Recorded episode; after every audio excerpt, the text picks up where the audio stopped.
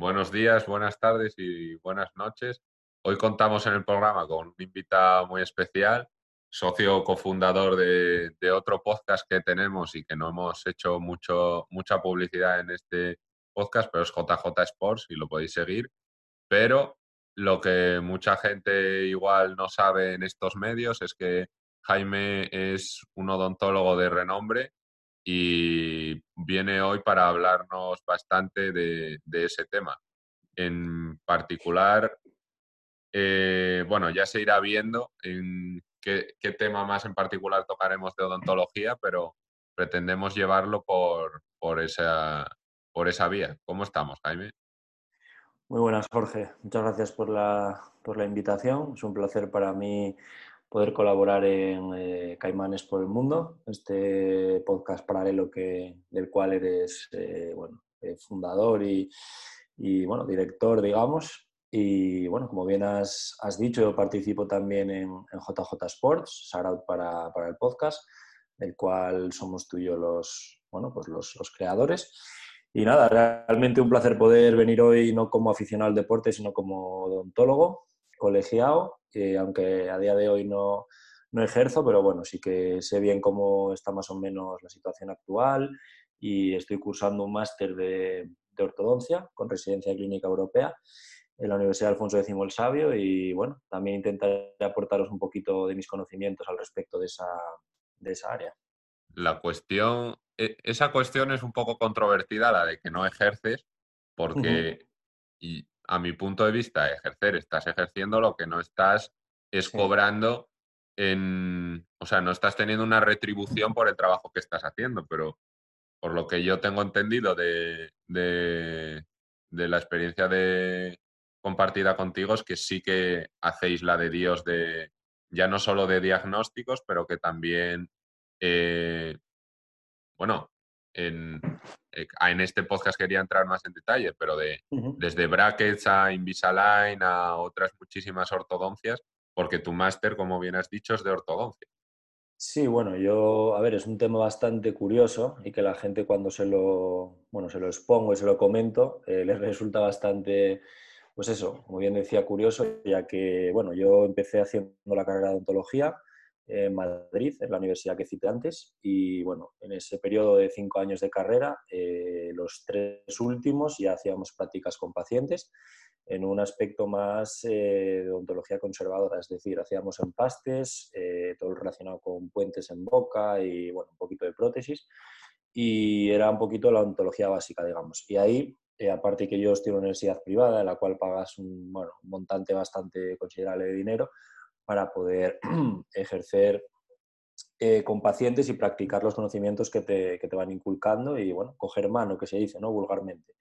Luego, un punto de vista más especial o más específico, empecé un máster de ortodoncia, que es lo que realmente me, me, apasionaba a mí de la odontología, ya que, bueno, como la medicina se, se divide en muchos ámbitos, eh, los médicos quizás, bueno, pues como todos sabemos, se puede vivir en cardiología, oftalmología, eh, muchas especialidades, pues la odontología un poquito parecido, ya que se divide en varias especialidades, como pueden ser la odontopediatría, más enfocada a niños, eh, la cirugía de implantes, ortodoncia también, y, bueno, hay alguna que otra, pero estas son las más importantes, yo creo.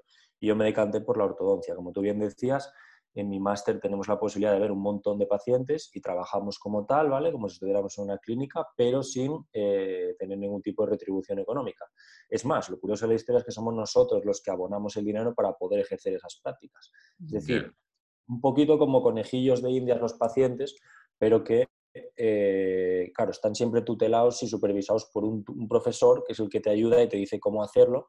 Y si es algo que tú no sabes muy bien, pues está contigo, te ayuda. Es decir, tú pagas por aprender de una manera muy clínica y muy práctica con pacientes, vaya. Es como, se podría comparar como con la residencia en medicina, básicamente. Sí, en cierta parte. Lo único que nosotros pagamos y los médicos no. Pero los médicos no pagan por esa especialidad porque son una especie de o sea, todavía, sí, como un concurso, una especie de concurso oposición que tienen que hacer ahí. En, lo que decías de, la carrera, que le dais como un enfoque muy práctico, eso es más de, tu, o sea, la carrera en la, en la UAX o es más bien en todas las, en toda la rama de odontología se suele tirar más a un enfoque práctico que, más didáctico? Sí, sí, sí, yo creo que todas, las, sí, sí, todas las facultades, por lo menos lo que te puedo contar de, a nivel eh, nacional, eh, se enfocan, a ver, yo creo que los primeros dos años son principalmente teoría pura y dura, muchas asignaturas en primero compartidas con medicina incluso, es decir, mucha anatomía general, mucha fisiología general.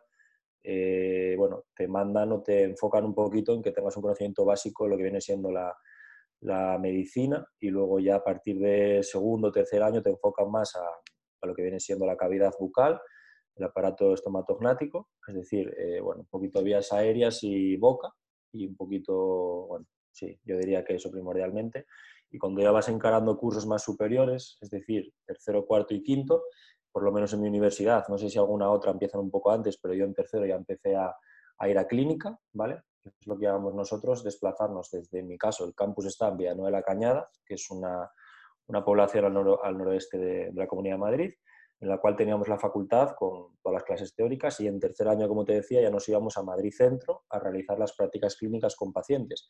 Solo teníamos un día un día de clínica y hacíamos cosas básicas y también nos dedicamos a observar los compañeros de cuarto y quinto curso, eran los que nos iban enseñando cómo trabajaban ellos. Ahí aprendías mucho porque veías principalmente a ojímetro, como se dice coloquialmente, cómo trabajaban tus compañeros. Luego un cuarto curso ibas dos veces por semana, ¿vale? Y ahí ya tocabas tú mucho más paciente, hacías empastes, hacías limpiezas bucales, hacías un poquito cosas más serias y en quinto curso ya eras tú el que dominabas y ibas tres días por, por semana y ya realizabas de todo tipo de tratamientos, ¿vale? Dentro de la odontología conservadora primordialmente. Y siempre tutelado con un profesor que tenías tú eh, ayudándote y observando tus movimientos para que no, bueno, pues para que no la cagases, hablando un poco en plata, y bueno, para ayudarte y enseñarte bien a, realizar los tratamientos y tratar los pacientes.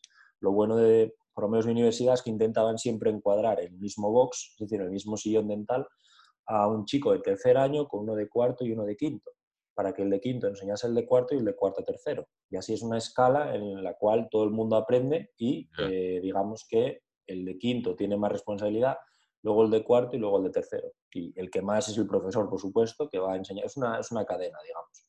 Y así vas poco a poco aprendiendo. Y... Sí, y así vas teniendo trato con el paciente. la diferencia, o sea, comparado con medicina, que es como que vosotros ya estáis especializados desde el segundo año, mientras que ellos tienen que estar los seis años y luego ya elegir esa especialidad. No sé si en, en, ciertas áreas de la medicina se podría hacer un enfoque como llegó a ser para la odontología. En plan de que si tú quieres ser pues urólogo y, y ya lo tienes claro desde el principio, pues que estés dos años dando medicina general y luego ya mucho más especializado en ese ámbito, para no tener que tragarte diez años de entre carrera y porque esto también me gustaría luego llegar a hablar en otro podcast con un, con un medicino, como los llamamos, pero... Tienes fácil, tenemos bastantes amigos que son doctores, vaya.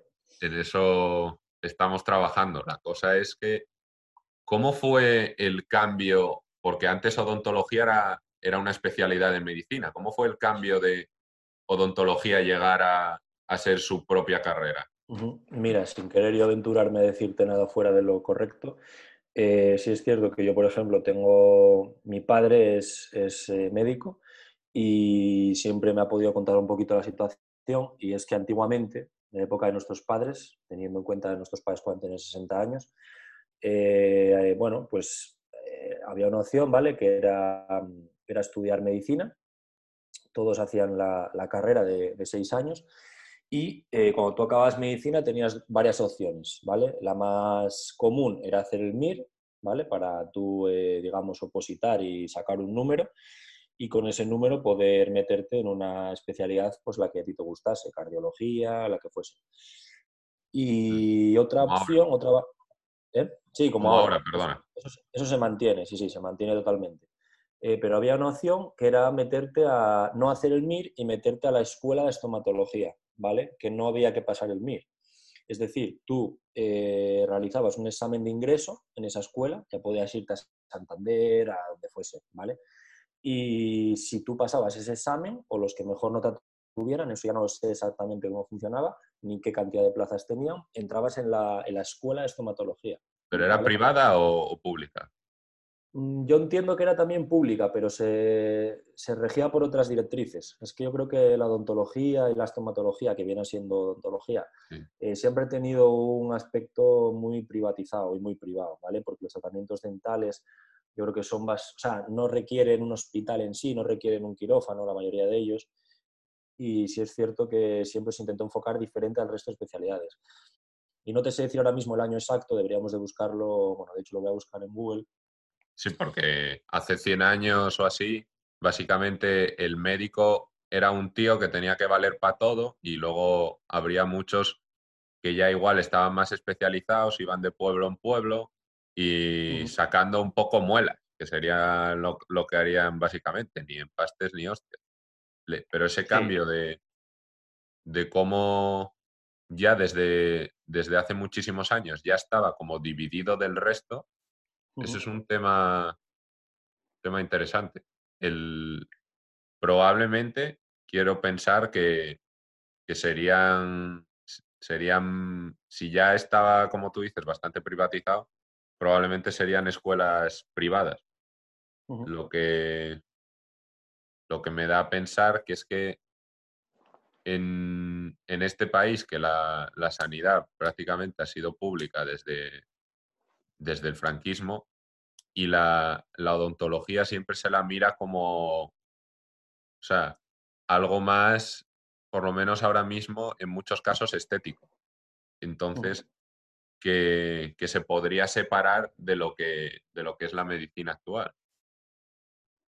Sí. ¿Qué te está, qué te está enseñando ahí Google?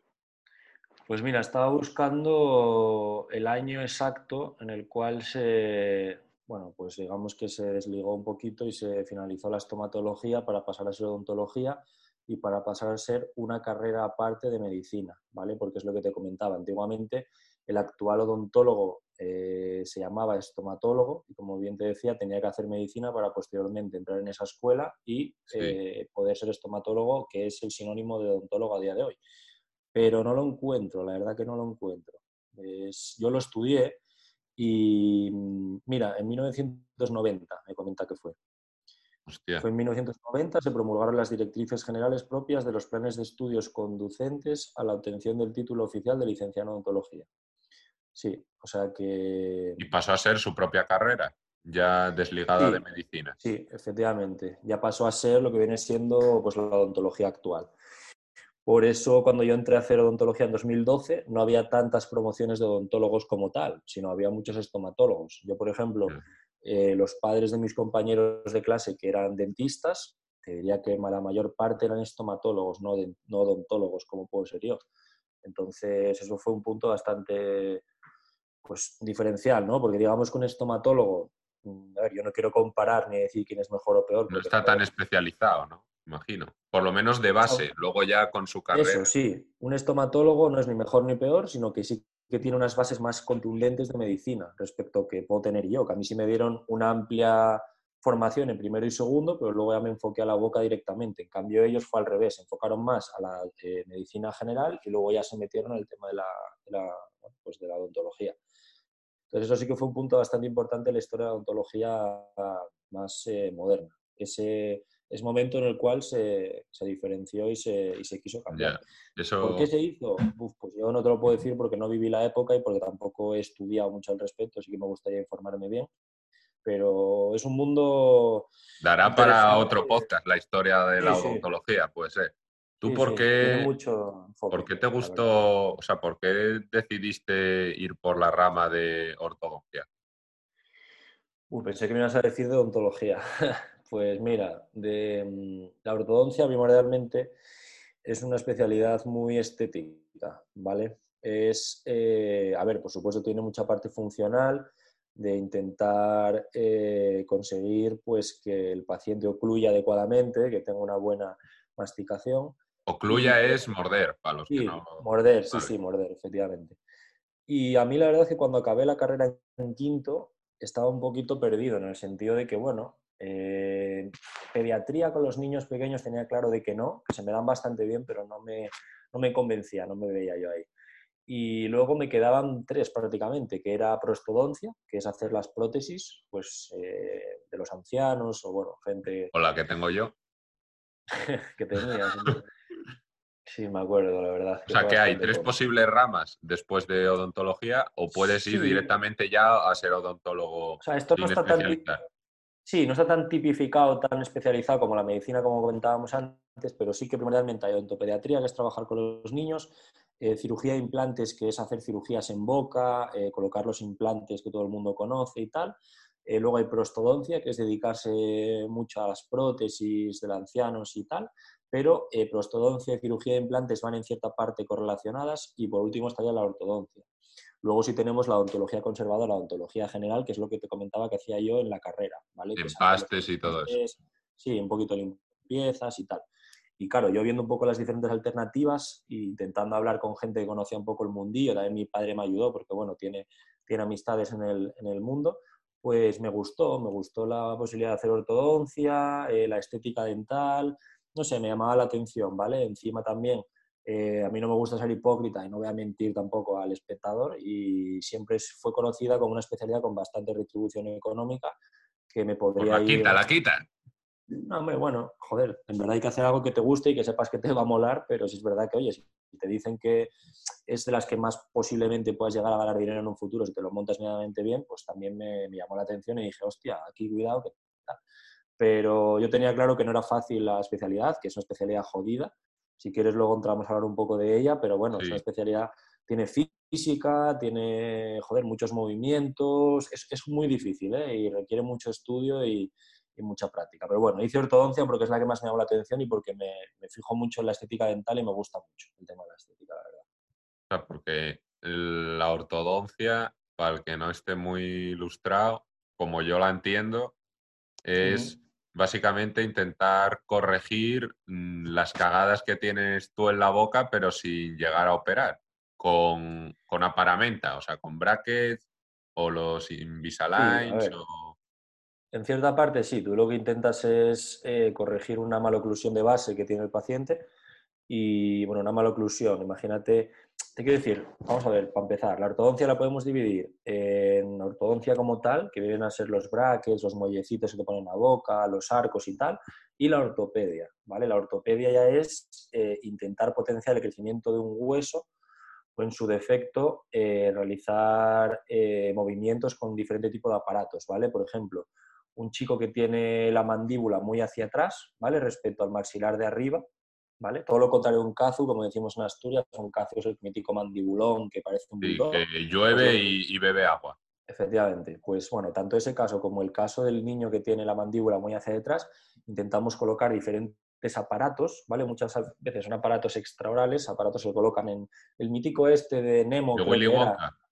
No, Nemo, el niño aquel que salía con un aparato súper cantoso en la cara, tío, no sé si te catas. Sí, que, es todo por fuera, como con. Sí, eso, que le salían como aparatos por fuera, justo. Eso, eso no, no crees, y, ya, o sea, un poco de cambio de tema, pero podemos volver luego a lo más técnico. No, no, tranqui. Que a, un niño de esos le jodes más la vida poniéndose, poniéndole ese aparato que, lo que le puedes mejorar estéticamente a veces. No, no, eso no. Los, los, o sea, la mejoría, a ver, yo estoy en segundo de mi máster, ¿vale? Tampoco me considero un experto ni mucho menos, pero sí es verdad que, que la mejoría que pueden conseguir esos niños es absolutamente brutal, ¿eh? Y de hecho, cuando los coges en una época de su crecimiento, porque aquí nos pasamos mucho en el crecimiento de los pacientes, eh, mirando las eh, cervicales, estudios de muñeca y tal, eh, les, puedes cambiar la vida. ¿eh? Un chaval que tiene... el, bullying que les puede caer, o sea, no, no, pero Yo siempre se lo digo a los padres, mira, sé que es jodido, sé que no es una situación que agradable,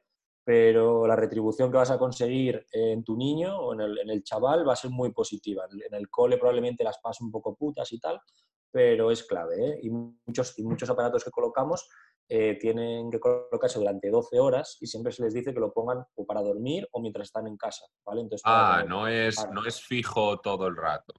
Hombre, hay alguno que sí, pero la mayoría intentamos que sean más para, para, dormir. El comité con los padres y los hermanos y la familia, porque es que si no, mandar un, a un guaje con, como decimos aquí, al, cole con, con, esos aparatos puede ser bastante, mucho bullying para el niño, la verdad. Sí, sí.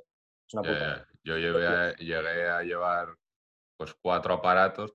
Incluso llegué a tener como una especie de, chupete, tío, que tenías que como que hacer fuerza y tirar, porque tú te acordarás que a mí se me caía el labio de abajo la de Dios. yo estaba todo el rato, pues eso, que si, que si llovía, yo, yo no me deshidrataba, vaya. Pero era, era sin querer, o sea, estaba como con una cara al helado y me ponían, pero claro, lo tenías que hacer, no te ibas a poner con el chupete ese a hacerlo, lo hacías en casa porque si no te da un palo de la hostia. No, pero ya, y los brackets y tal, sí que hay muchos niños que lo pasan muy mal, ¿eh? A veces hay que intentar tomar eh, opciones alternativas porque son, son situaciones complicadas para muchos, para muchos niños. Ahí el, el gran avance, entre comillas, o sea, y por otros muchos sentidos que podríamos entrar a hablar de Invisalign, que no es tan visible, como bueno, su puto nombre indica, vaya.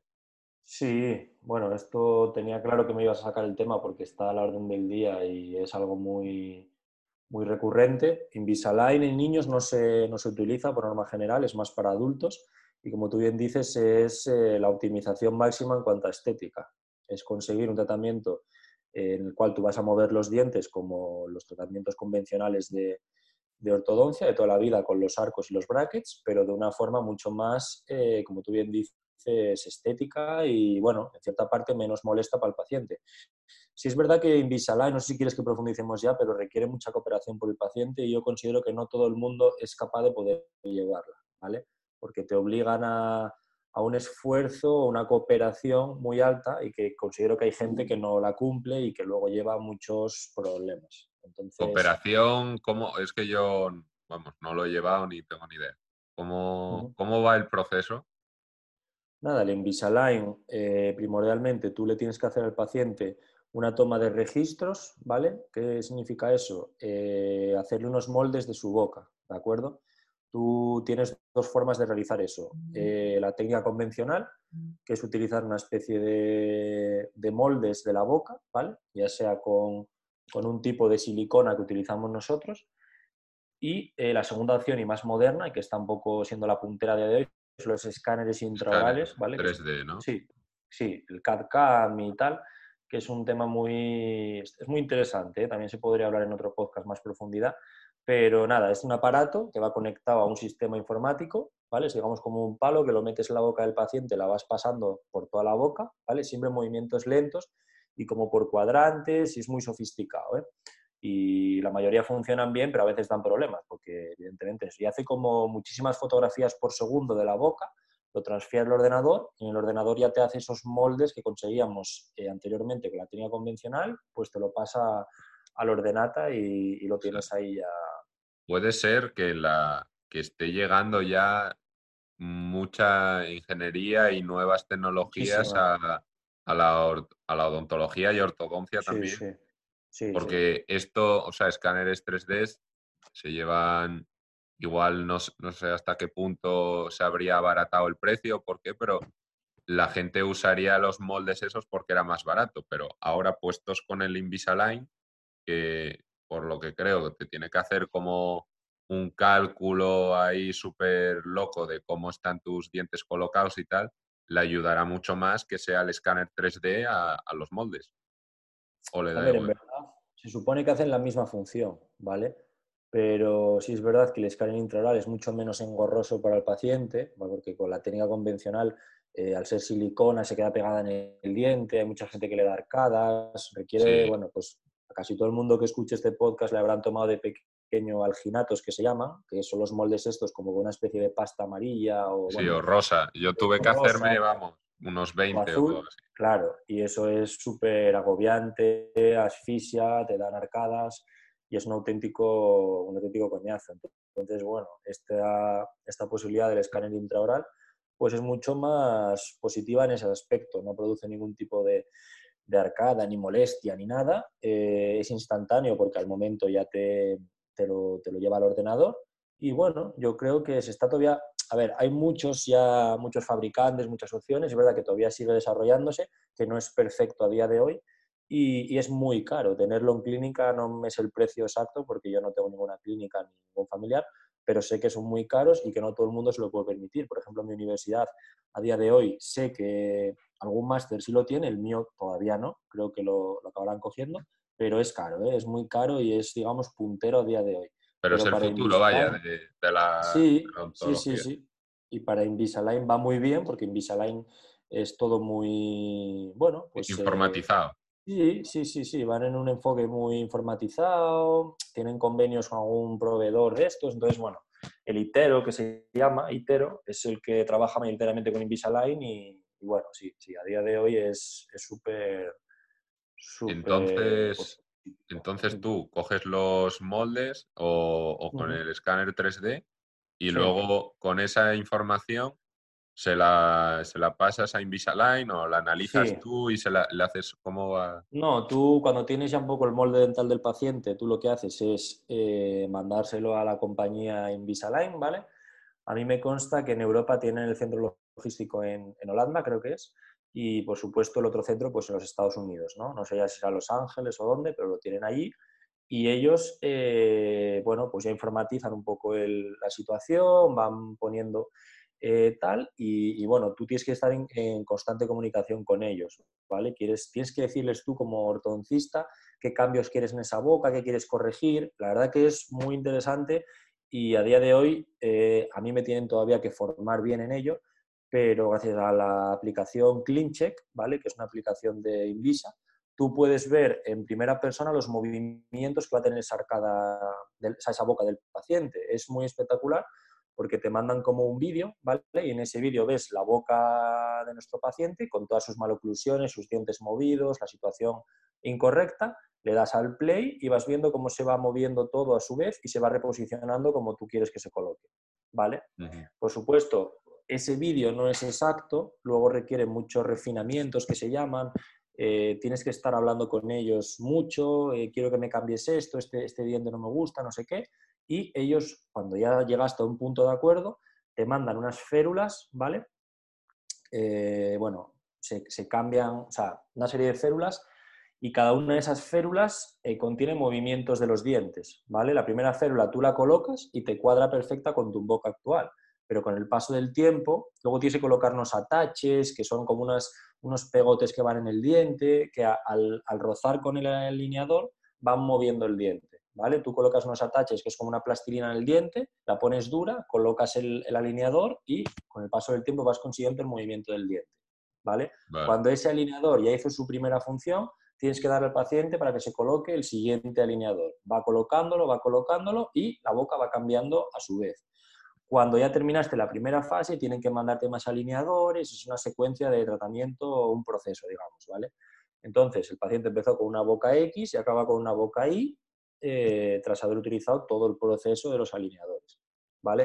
Yo recomiendo, si alguien está muy interesado en, en, esto, porque es muy guay de verlo, hay vídeos en YouTube totalmente. Pones Invisalign o CleanCheck Invisalign y te sale un montón de ejemplos y de cómo lo hacen y tal. La verdad que es muy, es muy espectacular y eso es lo que, lo que yo creo que Invisalign es, es lo más puntero a día de hoy porque tiene, lo como comenté contigo una vez, un I más D espectacular, están todo el día invirtiendo, mejorando, desarrollando y de cara al paciente, ese vídeo que yo te comentaba antes, que tú le lo enseñas viendo, claro, el paciente flipa porque dice, joder, eso es verdad que es mi boca y voy viendo en el transcurso de las semanas cómo va mejorándose y corrigiéndose. Y eso al paciente lo, lo, dejas loco. Es que me deja a mí loco a día de hoy, que sé cómo funciona, imagínate a alguien que no tiene ni idea. El, el, tema, o sea, lo habías mencionado antes, ¿por qué a los niños no se les usa el Invisalign? Bueno, hombre, porque Invisalign es muy estético, ¿vale? Es muy caro y a los chavales pequeños pues, les también y porque te quiero decir, a un chaval le pones braques como le ha pasado todo el mundo y es lo que te ha tocado, ¿sabes? Tampoco, joder, un chaval de 11 años o te diga, papá, yo quiero Invisalign porque mi estética, y, ah, chaval, vete a tomar por saco y le pegas una... Ah, vale, es una cuestión más bien, pensaba que era algo de los dientes o... No, y también hay niños que requieren ciertos tratamientos que con Invisalign no se pueden, yo creo, hacer del todo, ¿vale? Pero no, principalmente es por eso, porque un chaval, ¿dónde vas, chaval? ¿Qué te voy a gastar yo en ti 2.000 euros? Anda, te pongo el de 1.200 y vas y chutas, ¿sabes? Y Como todos los chavales han llevado siempre ortodoncia. El Invisalign, no lo, e, entiendo que no vale para todos los tratamientos, ¿no? Bueno, hay bastante ¿cómo decirlo?, debate, ¿vale? La gente más involucrada con Invisalign, gente que se dedica a Invisalign únicamente, a mí me ha llegado a decir que se puede hacer todo tipo de tratamiento y situación con Invisa, pero yo tengo mis dudas. Yo considero que hay algunos aspectos que no corrige tan bien como la ortodoncia convencional y que me da algún tipo de, bueno, pues de, duda. De duda, sí, sí. Pero bueno, aún así es una aplicación fantástica. Yo la recomiendo mucho y bueno, si es verdad que, oye, si eres una persona adulta, tienes necesidad estética y tal, y te lo puedes permitir, pues oye, adelante que, que va muy bien. ¿eh? Yo todos los casos que he visto, la verdad que dan gusto que se puedan corregir así de bien con Invisalign. Y ahora viene mi pregunta más rompecojones y paranoica de que ya me conoces en este sentido. ¿Puede ser que Invisalign ahora mismo esté en una fase de, pues eso, de mejora de I más D, recopilación de datos, está cogiendo todos los datos encima con vuestras correcciones y, y demás para que llegue un punto en el cual, pues, parecido a como está haciendo ahora mismo Tesla, que está con sus coches cogiendo toda la información que recaba de la circulación y alimentando una inteligencia artificial para que al final con toda esa información que va recopilando, va mejorando la inteligencia artificial para que consiga aprender de todos esos errores. ¿Podría ser que Invisalign esté haciendo algo parecido y que con todos esos datos que está recopilando y le estáis ayudando a recopilar, llegue el punto en el cual monten ellos su propia clínica y clínica Invisalign y, y revienten el sistema? A ver, vamos a ir por partes. Eh, muy buena pregunta, porque es intentar enfocarlo al futuro e intentar responder preguntas que evidentemente a día de hoy no podemos saber a ciencia cierta.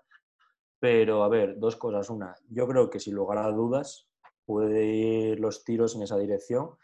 Es que es evidente. Tú, te quiero decir, ellos ya con la capacidad económica que tienen y el boom que pegaron en su momento y son el... O sea, no pienses que Invisalign es la única empresa de alineadores transparentes. A día de hoy hay muchas más empresas, Alineadent, ah. eh, hay muchas más, ¿vale?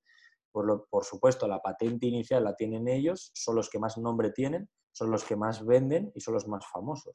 Pero hay gente por debajo intentando también realizar ese tipo de ortodoncia con otros ah, nombres, otras... No es un monopolio. No, no, no es un monopolio. Pero lo que tú dices de intentar coger datos que les mandamos nosotros, Sí, a ver, tiene sentido y puede ser lo que esté ocurriendo, pero con todo el potencial que ellos tienen, yo no creo que les cueste contratar a X ortodoncistas, los mejores del mundo, ponerles un sueldo espectacular y que se dediquen únicamente a intentar potenciarlo, intentar hacerlo ellos sin la mano del ortodoncista que les contrata. ¿Me explico? Entonces, en cierta parte, creo que ellos están cómodos en esa situación de yo soy el que te proporciono la ortodoncia invisible y tú la colocas, ¿sabes? Porque aparte, Invisalign tiene una especie de... A mí esto me contó una profesora, que le tengo mucho cariño, del máster de, Alfonso, que Invisalign en cierta parte te agarra por los huevos, ¿vale? Porque cuando tú tienes tu clínica y empiezas a trabajar con ellos, como que tú dentro del sistema de Invisalign tienes una cuenta personal como ortodoncista, como, como profesional, y ellos te van dando calificaciones en función del número de Invisaligns que pongas al mes, ¿vale? Y te, va abaratando precios y cosas cuanto más pongas. Te meten, te meten en una categoría, no me lo sé exactamente porque yo no tengo esa cuenta, pero igual empiezas en el C, vas subiendo hasta la y cuando eres el, crack, pues ya te meten como Invisalign Master su puta madre y ya puedes empezar tú a tener mucha más mano a la hora de trabajar con Invisalign. Pero es bastante, uff, eh, bueno. Eso lo, hacen, eso lo hacen muchísimas marcas en, en, o sea, pero ya a nivel de todo. Como de váteres, por ejemplo, alguna marca por ahí que haya, si quieres seguir vendiendo esa marca, te llega un punto que te tienen tan cogido por los huevos que te, te obligan a comprarle es un número mínimo de, pedidos. Y cuando, pero esto pasa en todo, cuanto más dependas de un proveedor, más, más poder va a tener sobre ti. Y de momento, pues Invisalign igual no llega a tener tantísimo poder sobre los ortodoncistas, pero mi pregunta iba más, pues ya como a 10, 15 años, pero claro, todo le tendría que ir perfectamente a Invisalign y eso que ningún otro, ningún otro eh, les consiga adelantar, pero de, o sea, de momento, como dices, necesitas al odontólogo para que te ponga esos implantes de como de silicona, habías dicho, para que no es solo las fundas. Sí, se llaman ataches, que es como un pegotín que va situado en el, en el diente, en, la parte externa del diente. Y, y, bueno, no es solo eso, luego hay que hacer más cosas, ¿vale? A veces hay que, digamos, lijar los dientes. Vale, Entre diente y diente hay que pasar como, digamos, como una tirita de, bueno, digamos como una lija, ¿vale? Para hacer el IPR que se llama stripping. Y tienes que intentar el ancho del diente disminuirlo. ¿vale? Para que entre bien la férula y pueda mover el diente bien. Vale, que necesita una asistencia. Sí, sí, no, no, por supuesto. Invisa requiere bastante asistencia por parte del ortodoncista o en su defecto el ayudante que tenga en la clínica. Yo estaba pensando en que podría llegar el día, en plan dentro de 10 años o así, que lo hayan mejorado tanto que ya te lo envíen a casa en plan Amazon. En plan, aquí tienes tu Invisalign, ponte este, este mes, este el siguiente, este el siguiente, este el siguiente, y entonces ya prácticamente se, se liquida en el, mercado. A ver, yo tengo mis dudas, ¿eh? porque tú piensas que es mucha responsabilidad, tío. Si no tienes la menor idea de, dientes, digamos, y, y, tú mismo empiezas a tomar decisiones sobre tu boca sin tener ningún tipo de conocimiento, uf, puedes realmente cometer muchos errores. Entonces yo considero que no estoy seguro de que en 10 años se pueda realizar eso. O sea, te, escaneas la boca con el móvil o algún rollo, yo qué sé, hmm. y pagas pues 2.000 pavos a Invisalign y te va trayendo esa sí, sí.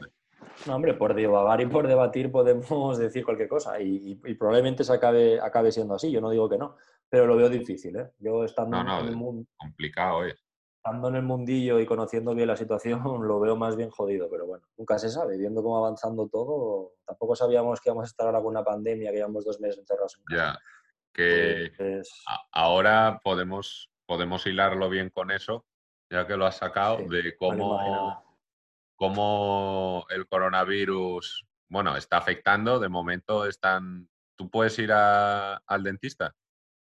Mira, eh, a día de hoy yo creo que se está ya la cosa regulando, pero sí es verdad que en estas eh, últimas semanas creo que hubo una época en la que el dentista estaba completamente cerrado, ¿vale? Y lo que están haciendo, por lo menos la gente que, con la que yo hablo, mis, mis amigos cercanos, eh, abren la clínica sobre todo para urgencias, ¿vale? Para casos de gente que tiene una urgencia dental bastante, bueno, pues importante.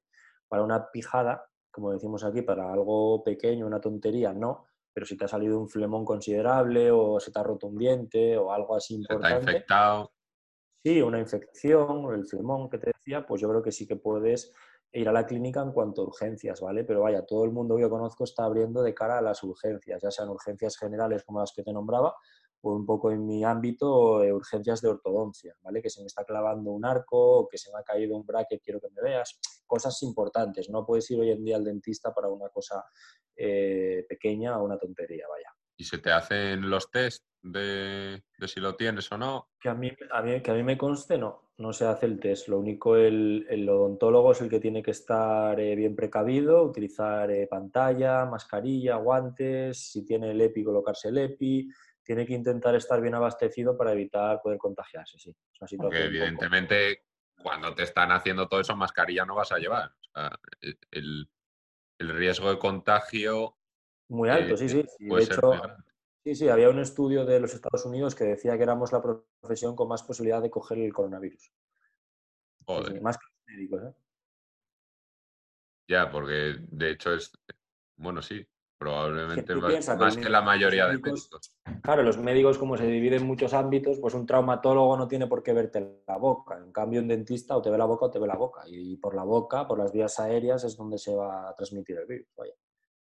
Ya. Y de momento, bueno, tendrá que ser una algo progresivo, el cómo la gente vaya llegando a. Porque ahora vais a tener que luchar contra el miedo que la gente pueda tener para ir al dentista, que ya tenía un poco en la cabeza de antes, más el coronavirus, hasta que salga una vacuna o lo que coño salga.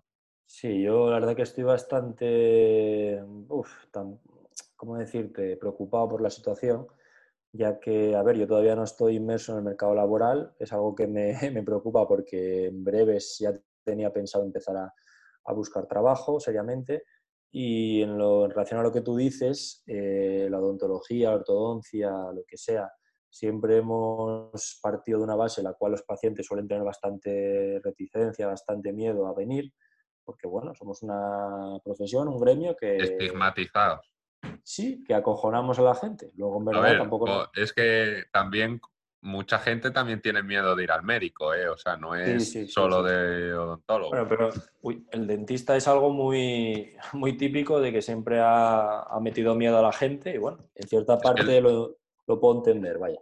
Es que el dolor de dientes es de los más jodidos que hay. El dolor dental estaba considerado en, un, en, otro estudio, un baremo de, de escala del dolor como el más fuerte de todo el organismo humano. Sí, yo creo que debe ser ese y luego igual migrañas o... Claro, tú piensas que el dolor dental, los nervios de los dientes van totalmente directos en cierta parte al cerebro. O sea, las comunicaciones eh, de los nervios están súper correlacionadas y, muchos temas de, dolor dental acaban migrañas, cefaleas, eh, historias de ese, estilo. La gente que, tiene, ¿cómo se llama? Los que están, que, de, que aprietan mucho la mandíbula Bruxista, sí. Esos luego tienen unos dolores de la hostia. Sí, sí, sí. Acaban siempre con, cefaleas, como te decía, y migrañas, problemas, dolores de cabeza muy severos.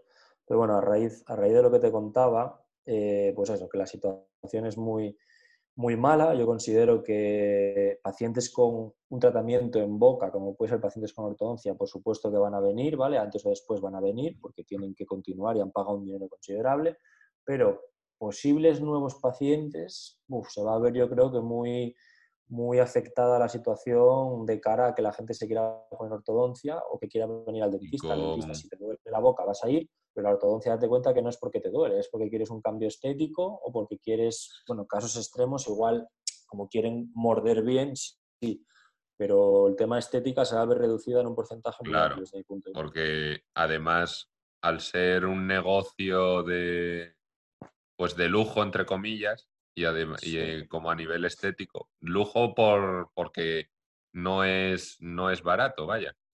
Y con la posible, bueno, pues con la crisis económica que se va a venir aquí en España, el, el nivel de la clase media va a disminuir mucho.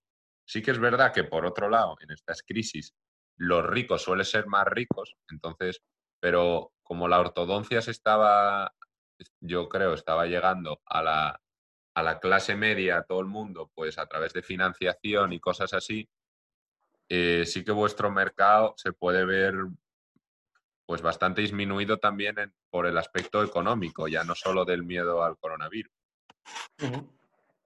Sí, sí, estoy completamente de acuerdo. Igual hay que pirarse a otro país.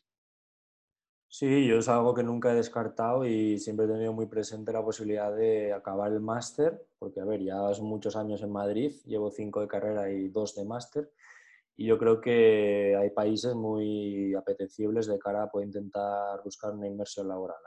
A Holanda, a la, a la, sede de Invisalign. Sí, Holanda es un país con muy buenos recursos que buscan, yo creo que es que a mí me lo han dicho, que buscan, buscan dentistas, ortodoncistas, imagino que también, y que puede tener posibilidades muy, muy positivas. Inglaterra, Reino Unido también era una opción. Con el tema del Brexit yo creo que se va a ver bastante truncada, pero, pero bueno, sí es cierto que hay países muy interesantes para poder irse allí a... No, igual no sé si a vivir, pero ir a trabajar. Yo conozco gente que, por ejemplo, compañeros del máster de mi, de mi chica, que hace un máster de cirugía en mi misma universidad, eh, tiene varios compañeros que tienen el máster jueves, viernes y sábado, y luego de domingo a miércoles se van a París a trabajar y vuelven otra vez a España para... Sí, sí. Y les sale, bueno, sí, claro. Con, lo, que, con, lo que cobráis les sale rentable, porque un vuelo antes eran 100 pavos o así. Sí, no, los vuelos no son problema por el precio. Yo tengo también compañeros de mi mismo máster franceses que trabajan en sus respectivos, eh, respectivas ciudades y que hacen ese mismo movimiento. Se van a trabajar en semana, vuelven y, y bueno, están contentos trabajando y a gusto, vaya. Ah, joder, o sea que tú lo podrías incluso hacer de, va, pues me voy a Holanda, tal. Pero eso es que hay muchísimo, o sea, muy poca oferta de dentistas o odontólogos en esos países, ¿o qué? Porque si cualquier otro mm. cualquier otro profesional lo podría hacer desde allí sin ese vuelo. Sí, a ver, yo no sé muy bien cómo está la cosa, pero lo que te puedo contar es lo que te he dicho, que sé, sé que, por ejemplo, no sé otros países, pero que la odontología española eh, tiene buena fama, se nos considera buenos profesionales y que por, lo menos en, Países Bajos se nos requiere, ¿eh? y eso lo sé de buena tinta. Una duda en Países Bajos, ¿tú allí puedes recetar marihuana como analgésico? No lo sé, no lo sé. Conociéndolos igual sí, pero tengo mis dudas, no lo sé, no lo sé. Si es legal, o sea, bueno, eso ya, o recomendarlo seguro, en plan, como el que se toma aquí una tila, en Holanda igual le puedes decir, ¿te duelen los dientes? Fúmate, fúmate un petilla. Sería curioso, la verdad, pero bueno, conociendo un poco cómo lo tienen allí montado, probablemente se pueda, se pueda, no sé si recetar, pero igual aconsejar, vaya. En función del dentista, si es un poco comedias, pues igual. encima esos países no se van a ver tan, bueno, ya desde mi punto de vista, tan influenciados por esta crisis del coronavirus como España o Italia. Ah, menos, menos, seguro, sí. Igual que hubo una gran fuga de cerebros, bueno, en España lleva habiendo una fuga de cerebros y de profesionales durante muchísimo, muchísimo tiempo. Después de esto yo creo que todavía va a haber más, porque también tengo pues otros amigos que justo acaban de terminar el máster y van a intentar trabajar en otros ámbitos y ahora mismo el nivel de contratación en España puede estar bastante, bastante bajo. De hecho, no creo que muchas empresas se, se la jueguen ahora a contratar a gente y probablemente mucha peña se tenga que ir fuera o, o no sé, es que la verdad que tú en cuánto tiempo ves que pueda llegar bueno, a la gente a ir al dentista otra vez sin, sin miedo al coronavirus o tal. ¿Qué se, ¿Hay algunas directrices que os haya dado el gobierno en ese aspecto de cuándo se va a poder abrir una clínica en estas fases? O... No, a ver, en relación a lo que decías antes, es la fuga de cerebros que hemos tenido en España desde hace bastante tiempo y de lo que me comentas ahora, eh, no, o sea, no lo sé porque evidentemente va, es un paralelismo con cómo vaya avanzando el coronavirus aquí. Parece que la cosa va mejorando, pero bueno, hoy mismamente que anda un poquito manga ancha la gente, hay vídeos ya, bueno, de sobre todo Comunidad de Madrid, que con auténticas aglomeraciones y la gente teniendo poca, desde mi punto de vista, poca respuesta pues poca respuesta civil y ciudadana. La verdad que la cosa está siendo bastante heavy, sobre todo en esas zonas. Aquí en Asturias parece que está todo más relajado y bueno, la gente se comporta un, tanto mejor, pero también porque somos menos. Pero a raíz de lo que me preguntabas, no, el gobierno no nos ha dado ninguna directriz. Eh, yo estoy esperando un curso de, bueno, de prevención del coronavirus que me va a dar la universidad por cómo, cómo actuar, qué medidas tomar y también estoy esperando un comunicado de mi universidad en el cual nos digan, o sea, yo el 20 de mayo tengo que volver a, trabajar ahí a la clínica, al máster. Eh, clases presenciales teóricas no vamos a volver a tener hasta septiembre y tratamientos en clínica con pacientes, ya te digo, 20 de mayo, pero nos, nos van a abastecer supuestamente de EPIs, de mascarillas, de guantes, de pantallas y nada, a estar allí tratando con pacientes. Los tiempos entre paciente y paciente van a ser mayores, es decir, igual ves un paciente hasta dentro de 40 minutos no puedes ver otro, porque va a haber que desinfectar el box, eh, zonas comunes, eh, paciente antes de entrar tiene que lavarse las manos, eh, no sé, va a ser bastante curioso y va a ser una auténtica, pues, desde mi punto de vista, putada. Porque ya Ya, porque lo- vosotros no habéis pagado para eso, vaya.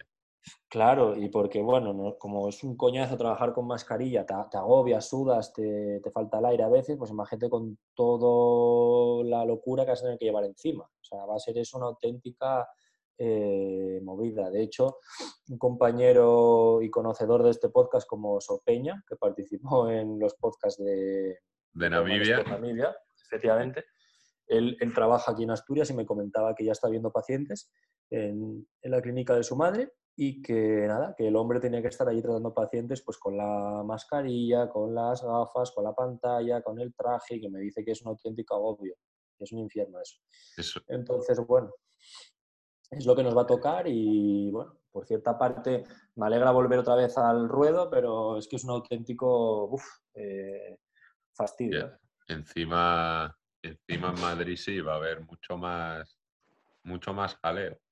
La cosa aquí en Oviedo está bastante, bueno, yo lo veo mucho más calmada, pero por otro lado, que lo estábamos viendo antes tan negro, igual yo a la gente le, le veo que ya, bueno, lo que en mi opinión decía ya desde hace un mes o así, que, que el miedo al coronavirus no iba a durar, no iba a durar mucho. O que la gente ya cada vez iba a querer salir de casa, iba a querer, venga, pues empezar a funcionar, moverse, y es lo que se empieza a ver en ciudades grandes y que igual ya mucha gente, pues es como, mira, ya lo cogeré o tal, pero voy al dentista igualmente, ¿sabes? Igual que Sí. estoy yendo al súper y la tía del súper no tiene la, la mascarilla, que yo aquí me lo he visto. A ver, yo en el súper de lado de mi casa sí que la suelo ver a las chicas con la mascarilla puesta.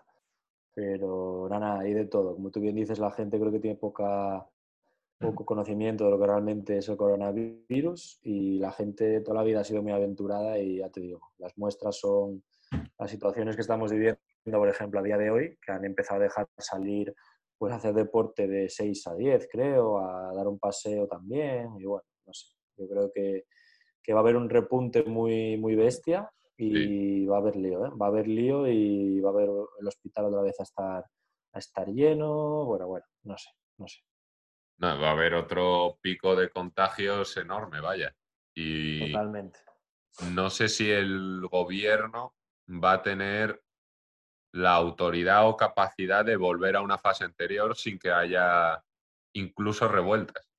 Mira, yo un ejemplo, eh, bueno, una situación mía personal, para poder volver a Madrid, porque yo, como bien he comentado, resido en, en Oviedo, en Asturias, eh, me han pedido desde el máster eh, dos cosas. Tengo que pedir un certificado de, de la matriculación de mi máster, tengo que pedir un certificado de colegiación en la Comunidad de Madrid, que es donde me encuentro colegiado yo, y eh, tengo que ir a delegación del gobierno en Oviedo, creo, creo que se sitúa aquí, tengo que buscarlo porque todavía no he ido y bueno, me tienen que dar el ok para proceder a hacer esto que te comento todavía, no me lo han dado.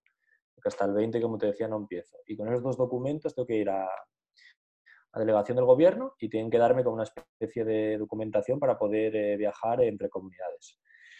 ¿Qué ocurre con eso? Pues evidentemente eh, yo no sé si me van a dejar o no, porque no sé si para ellos va a ser motivo suficiente que yo esté haciendo unas prácticas en la universidad como estudiante.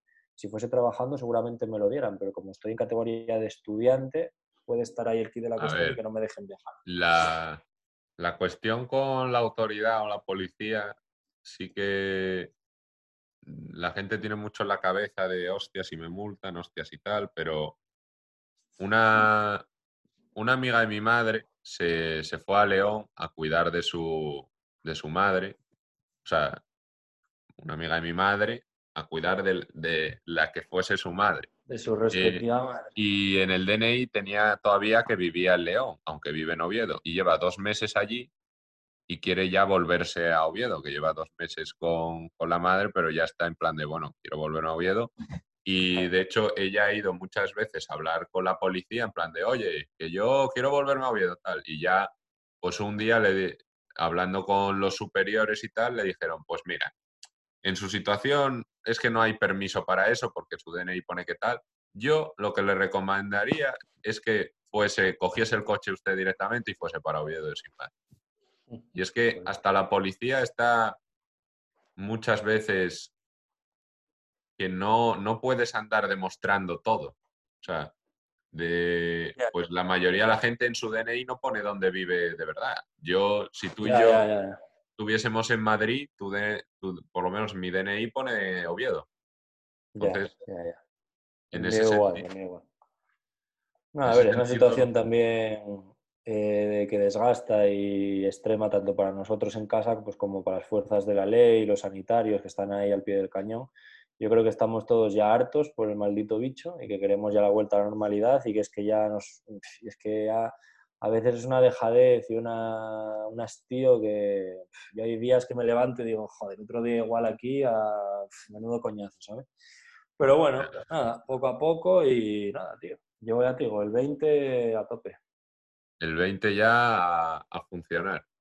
Bueno, la, cosa es cómo, cómo responde la, sociedad ante otro repunte o si va a volver a tener esa compasión que demostró quedándose en casa o lo que yo creo que intenta, o sea, lo que más sentido tenía desde el principio era a la población que más riesgo tiene eh, hacer cuarentena a ellos a gente con problemas respiratorios, a viejos, a fumadores, pero claro, en una sociedad liberal como la nuestra no puedes hacer eso porque un fumador te va a decir, vete a tomar por culo, yo no me voy a quedar en casa, voy a hacer lo mismo que el resto. O, o, un, o mismamente los, los ancianos, es la gente que más sale por la calle y sin mascarilla ni nada y, y se la suda. O sea, es muy irónico que a los que menos debería sudárselas, a los que más se las suda. Sin embargo, la gente más joven es la que está más de sí, hay que quedarse en casa, no sé qué, y hay que subir vídeos por Instagram de todo lo que estoy haciendo aquí de la, de la cuarentena. Ya, eso siempre. Pero bueno, a ver, eso más que generalizarlo, yo creo que va en cada persona, tío. Hay gente más responsable y gente que, que pasa más del tema. Entonces, bueno, cada uno es libre de hacer, bueno, libre hasta ciertos, hasta ciertos puntos de hacer un poco lo que considere oportuno, te quiero decir. Si quieres salir de casa y tal, pues es tu, es tu, bueno, es lo que has querido hacer y en ti está que te pillen o que te pongan una multa o que no te hagan nada y te lo pases de puta madre. Eso cada uno, tío, pues oye. Ya. Depende de cada uno. Yo, bueno, ya sabes que me inclino más por intentar todavía quedar, quedarme en casa aún y, cuando el gobierno dicte ya la posibilidad de poder salir con más mm, ligereza, con más, libertades, quería decir, pues ya lo haré. Pero a día de hoy prefiero, prefiero estar tranquilito en casa, probablemente dé un pequeño paseo cerca de mi propiedad con mi madre y ya la semana que viene probablemente te vaya a hacer una visita ahí a tu casa. Cuando, cuando se pueda cuando se pueda liberar todo esto, que bueno, es, estamos sí en una situación excepcional y a ver si ahora estamos a la altura de las circunstancias o no. Yo, viendo y habiendo vivido en España mucho, creo que, creo que no. 26 años, creo, creo que, que no vamos a estar, por lo menos, somos muy, muy generosos en ciertos momentos y mucho más generosos que, otras muchas sociedades, por ejemplo, de, en donantes de órganos y cosas así, pero no tenemos una... Un, como ser prolongados en eso y un respeto a la autoridad, sobre todo, porque al tener tanta corrupción en un gobierno, como, bueno, parecido a, mucho del sur de Europa, no, no, respetamos tanto a la autoridad como pueden ser países más del norte de, Europa. Y en ese sentido, Estados Unidos es el que menos respeta a la autoridad. Sí, totalmente. Y son los que más disturbios y de todo están teniendo. Más ahora para, para contener a sus poblaciones está siendo es un sálvame, sálvese quien pueda. Sí, sí, no, no. Está claro que tenemos mucha, mucha discrepancia con países como Suecia, Finlandia, Dinamarca, Holanda. Bueno, pues estamos bastante... A ver, por supuesto que considero que tenemos ciertos aspectos eh, mejores, por decirlo de una manera, que ellos, pero en el tema este de el respeto en esos ámbitos que comentabas, tenemos bastante que aprender de ellos, la verdad. Nos falta bastante seriedad y yo creo que, que disciplina, la verdad. Y aparte que somos muy cercanos en el tacto, en dos besos. Eh, por eso yo creo que es uno de los motivos principales de que Italia y España, que son los, los dos países que se saludan con besos, y Italia más, incluso se dan tres, Sí, Aquí a las tías y los tíos la mano. Creo que eso, ha, eh, pero esto ya es todo especulatorio, evidentemente. Creo que eso ha tenido un, impacto bastante grande. Sí, sí, sí, sin lugar a dudas. O sea, es que no sé qué más decir respecto a lo que has comentado tú. Está súper claro que somos países, pues eso, mucho más, pues más cercanos, nos gusta más la proximidad con nuestros allegados, dos besos. Eh, yo diría España e Italia, efectivamente. Quizás Portugal un poquito pero somos países muy latinos con unos eh, puntos de vista y unas formas de ser diametralmente opuestas a países nórdicos y países más del norte de Europa. Y bueno, en cierta parte nos ha podido jugar una mala pasada, porque como bien sabemos somos los países más afectados por esta pandemia, Italia España. Y bueno, me refiero de Europa, por supuesto, porque Estados Unidos, eh, bueno, pues en proporción se está eh, eh, ganan a todo, tío. Son competitivos. quieren, ganar hasta el coronavirus. Pero bueno, es que Estados Unidos también tiene en cuenta el tamaño de, su país, que es que parece un continente. Ese país es una puta barbaridad. Entonces, bueno, es lo que tú dices, tío. Simplemente por cómo somos los latinos, entre comillas, tenemos más posibilidades de, andar fastidiados. Ya, yo, yo, yo, tengo miedo, no he mirado casi nada de, porque prefiero no leer mucho noticias y tal, eh, pero países como Brasil, tío, o también en Sudamérica, que son todavía más cercanos que nosotros, eh, no, sé, eh, no sé cómo está pegando el coronavirus, pero me quiero imaginar que, que el hostiazo puede ser demencial. yo sé un par de cosas y son que en Ecuador había gente muerta por las calles tirada, que ni las recogían porque pensaban que les podían pasar el virus una vez muertos y el presidente, no sé si es presidente o primer ministro de Brasil, eh, decía que el coronavirus no existía, que era una broma y que él no iba a tomar ninguna medida. Bolsonaro haciéndose un Boris Johnson, pero, pero a lo bestia. ya no Seguro que ha tenido que tomar medidas, no lo sé, ¿eh? porque no soy experto en geopolítica brasileña, pero, pero sí es cierto que el tío, yo esto lo vi y es verídico, que decía que nada, que era una puta broma y que se la pelaba tres cojones, vaya. Ya, el, los demagogos, como siempre, jugando un poco con, con las poblaciones.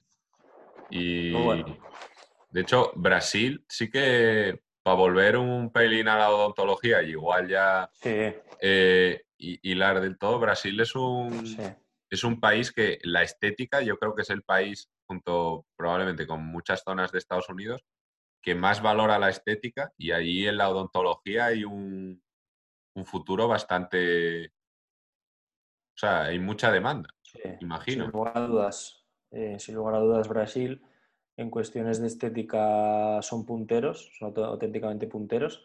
De hecho, yo cuando no sabía qué hacer y me llegué a plantear algún máster o curso de estética, valoré con mi padre poder ir a Brasil, porque, hombre, todos sabemos la realidad de Brasil, o bueno, eh, es un país que tiene mucho problema, mucha delincuencia, mucha pobreza, pero en la parte elevada de la esfera social, hostia, en tema odontológico son muy buenos, son muy punteros. En estética yo diría que son los más punteros junto a los italianos. Los ricos, y además los ricos allí son muy, muy ricos. Imagino que un odontólogo puede ser el rey del mambo. Sí, sí, yo creo que allí se puede ganar muchísimo dinero hablando de ese aspecto, pero bueno, ya te digo, un país con muchas posibilidades, pero también tienes que tener en cuenta los defectos que tiene, que son bastantes, la verdad.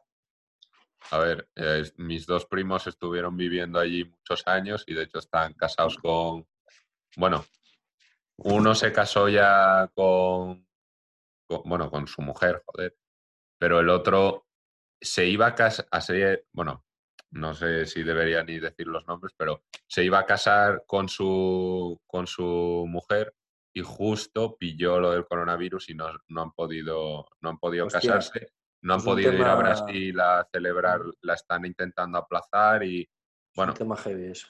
muchos... Sí, ha habido muchas bodas que se han...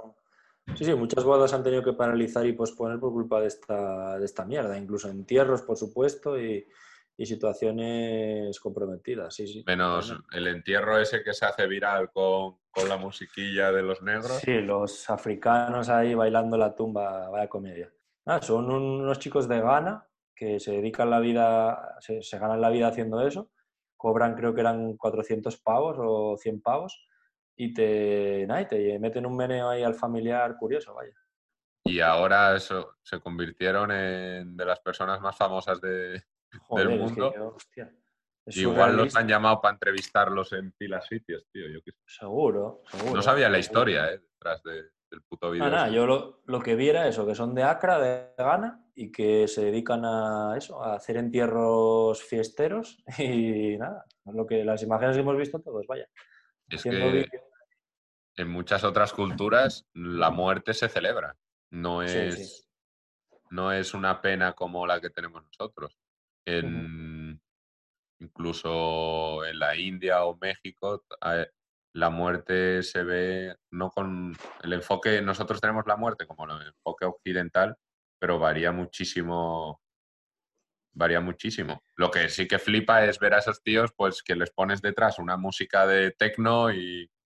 Yo diría una cosa, que este podcast merece la pena porque hemos empezado hablando de ontología, hemos acabado hablando de los negros de, de, de WhatsApp. Esto, Caimanes por, por el mundo siempre, nunca, sabes dónde empiezas igual, pero nunca sabes dónde puedes acabar. Es un buen podcast, efectivamente. De hecho, Así me gusta. algo que, que yo sí que he pensado, ya que estábamos hablando como de sectores de la sociedad y pues entierros, bodas o gente que le ha afectado así, eh, el tema de los vagabundos, tío. Ya. Gente que, que, no tiene, o sea, tienes un vagabundo, la policía es, tienes que irte a tu casa y el pavo, eh, esta es mi casa, gilipollas, que me voy. Claro. Y el tío, vete no, bajo el puto puente. Los llevarán a albergues sociales de estos o tal, ¿sabes? Digo yo. Mm, porque... en, en Oviedo sí que había visto que los han metido como a todos en un sitio. Eso puede ser eh, a saber, o sea, no, no, tengo mucha información al respecto. Pero en Madrid creo que están teniendo movida con eso. Madrid con la cantidad de gente que son, cantidad de, de, vagabundos que debe de haber lamentablemente, pues joder, meterlos en un mismo recinto a todos lo veo bastante complejo, la verdad. Como no los metan en IFEMA ahora que han ya quitado el tema del hospital ese que habían montado, no se me ocurre otro sitio, la verdad. ¿Le han quitado el hospital este? Sí, sí, ya dieron el último alta y ya, bueno, pues gracias a Dios no hacía falta más. Pero, pero, pero, ¿no? pero darle más utilidad. Pero vamos a ver, oh, eso es una, en mi opinión, una, una visión muy cortoplacista. Si ahora ver, se va no a volver sé, a. No sé, no te quiero decir, no sé si lo han desmontado, no, imagino que no serán tan estúpidos, pero Ah, si vale, lo han vale. dejado sin, sin, bueno, pues sin, sin gente gente. trabajando y sin, bueno, y sin labor. Vale. Si, si hay un repunte a corto plazo, imagino que lo volverán a habilitar, no serán tan castrones, vaya. Hombre, es que joder. Sí, sí, porque yo, vamos, yo y cualquier persona con dos dedos de frente se ve un repunte de la hostia, pero no, no pequeño. Lo que yo veo es como que la gente ya tiene metida en la cabeza que 300 muertos al día ya es una cifra, es una cifra más, no es el, "Oh, y va subiendo, y va de 10 a 20, 30, Ya. 40. Y Sí, no le afecta tanto. gente- es lo que tú decías, está empezando a perderle el miedo porque ve que la cifra baja. En Asturias, por ejemplo, ayer no tuvimos ningún muerto y bueno, la gente ya va poco a poco viniéndose arriba y me parece bastante mal, la verdad. Yo creo que hay que seguir teniendo conciencia, ser, ser, bueno, eh, respetuoso con la situación y hay que intentar ser obediente con lo que te comenta el Estado, tío. No sé, yo considero que la gente ya está empezando a sudar del tema Sí, bastante. y cada vez vas a ver cada vez una sudada mayor Sí, y mayor y mayor. Que eso, bueno, ya lo En hemos China, hablado. en China hubo, hubo un repunte, por ejemplo. eh, no sé si en. Corea del Sur llegó a haber también. Pues joder, si ya ha ocurrido en otros sitios, no seamos tan estúpidos de volver a liarla, igual Lo que seremos.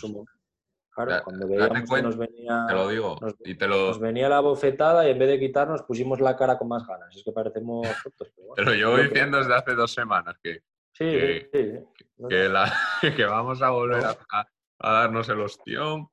Y, Sí, sí, sin lugar a dudas.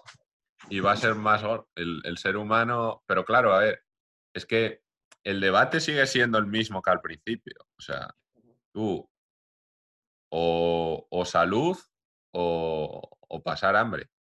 Porque la gente, la gente en el momento que sí, bueno, de momento me lo paga todo el Estado con un ERTE o tal, pero las, las empresas van a empezar a liquidar peña, gente se va a quedar sin trabajo o gente No, que no lo está gordo- trabajando.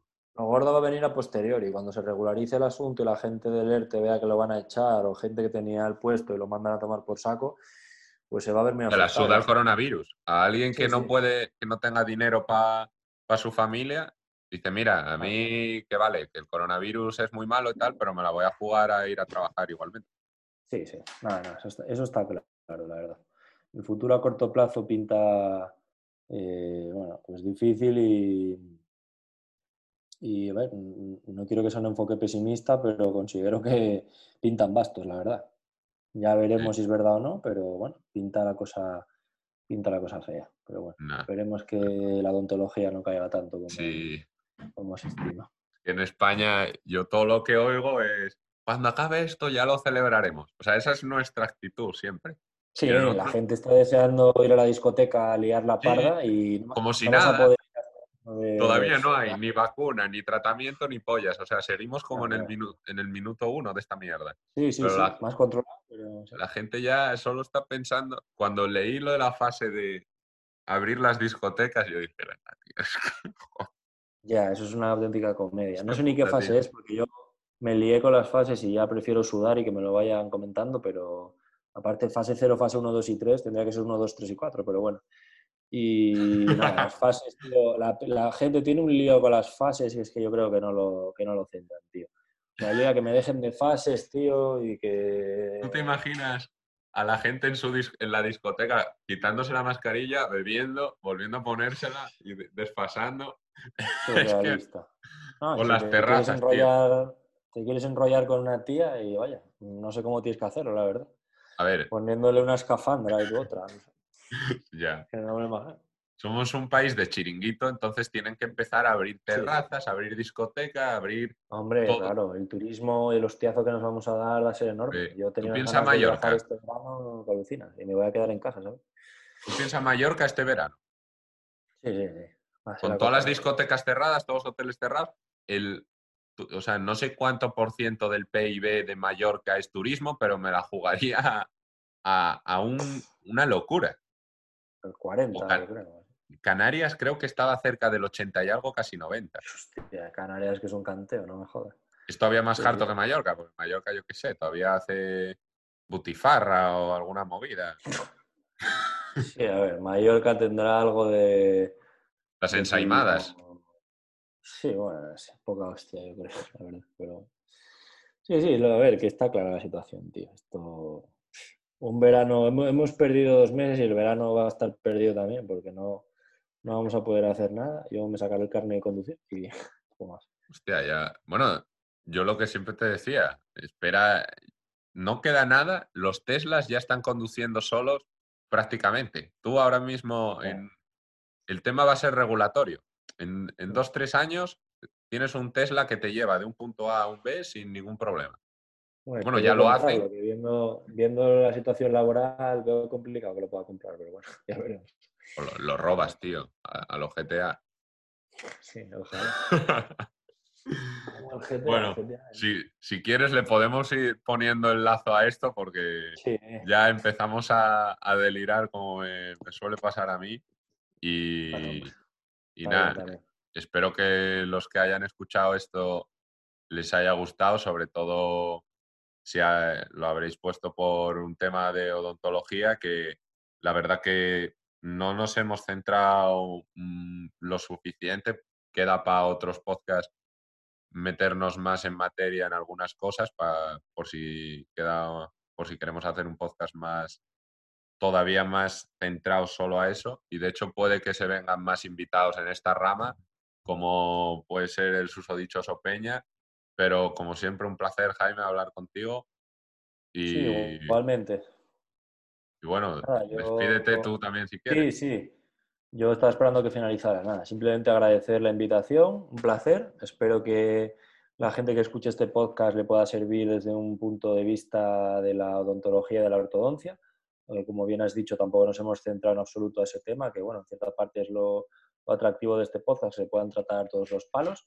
Y bueno, eh, les emplazamos a que nos escuchen próximamente porque yo la verdad es que me apetecería grabar eh, podcast centrándonos incluso más y poder transmitir mis conocimientos a más, a más oyentes. Así que nada, muchísimas gracias por la invitación, Jorge. Ha sido un placer eh, y nada, te, te seguiré escuchando como hago con el resto de podcasts que grabes con los invitados. Bueno, muchas gracias, Jaime. Un placer Venga, pues, haber tenido un invitado de, de tu talla. Y Igualmente, Natalia en todos los sentidos. En todos los sentidos, exactamente. Hasta Sí. luego. Venga. A ver.